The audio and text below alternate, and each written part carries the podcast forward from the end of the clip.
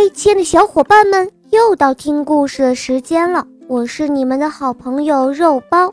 今天这个故事是一位小朋友点播的，他叫李元彻。下面我们来听听他的声音吧。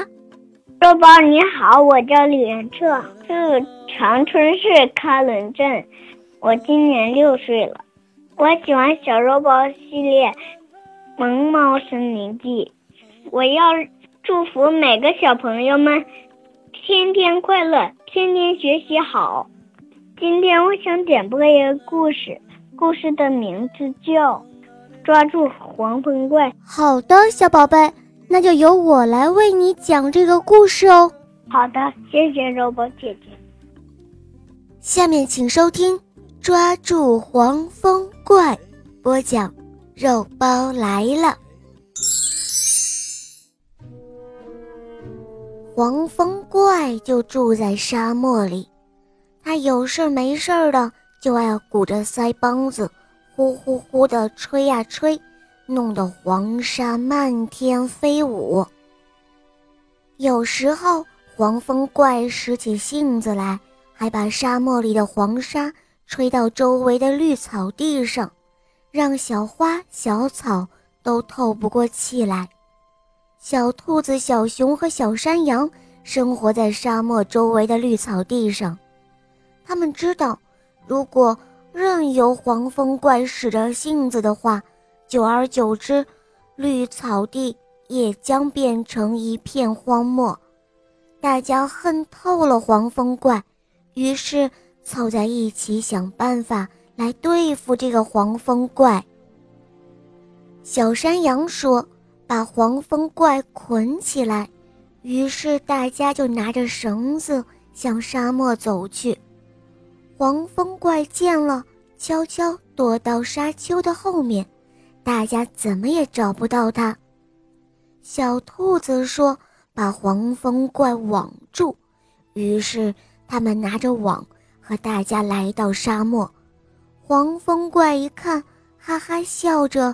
和小动物们捉迷藏，它一会儿进了网，一会儿又从网的空隙里钻出来，大家怎么也网不住它。紧接着，小熊说要用口袋把黄蜂怪装起来，大家就缝了一个特别大的口袋，放在沙漠的风口上，静静地守候着。黄蜂怪来了，他卷起了黄沙，对着口袋一阵的猛吹，把口袋都给吹破了。黄蜂怪狞笑着扬长而去了。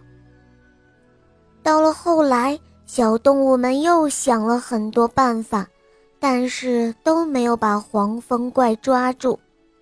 这时候，大象伯伯看到了，他笑着说。哈哈，大家不要着急，我有一个办法能把黄蜂怪抓住。是什么办法呢？小动物们迫切地追问着。大象伯伯一声不吭，来到了他的育苗地，挖出了许多小树苗，让大家把这些小树苗啊都种到沙漠边缘的绿草地上。这些小树苗这样的弱小，怎么能抓住黄蜂怪呢？大家都觉得半信半疑。你们别着急，可以抓住的，不过前提是你们要定时给小树苗浇水和施肥。大象伯伯沉稳地答道：“因为小动物们也没有其他的好办法了。”所以他们只好按照大象伯伯说的来做。不久后，小树苗长高了。又过了很久，小树苗挺拔起来了。有一天，黄蜂怪又来了，他鼓起了腮帮子，又想把黄沙吹到周围的绿草地上。长大了的小树苗开始并肩作战。他们手拉着手，用树根紧紧地抓住黄沙，稳稳地站着，用身体挡住了黄风怪，让黄风怪只能够在沙漠里原地的打转。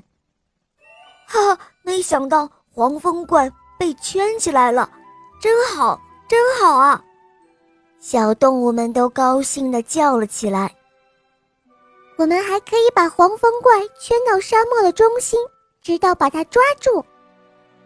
接着，大象伯伯又从育苗地里拔了一些小树苗，让小动物们种在了沙漠里。就这样，黄风怪的领地越来越小了。相信不久之后，黄风怪就会被抓住的。小朋友们，你们知道吗？土壤沙化的大面积蔓延就是荒漠化。这是最严重的全球环境问题之一，造成土地沙化的原因主要是滥砍滥伐、过度的放牧、过度利用资源及气候变化等。所以，为了防止土地沙化，我们应该严禁滥砍滥伐，并且努力增加林草植被。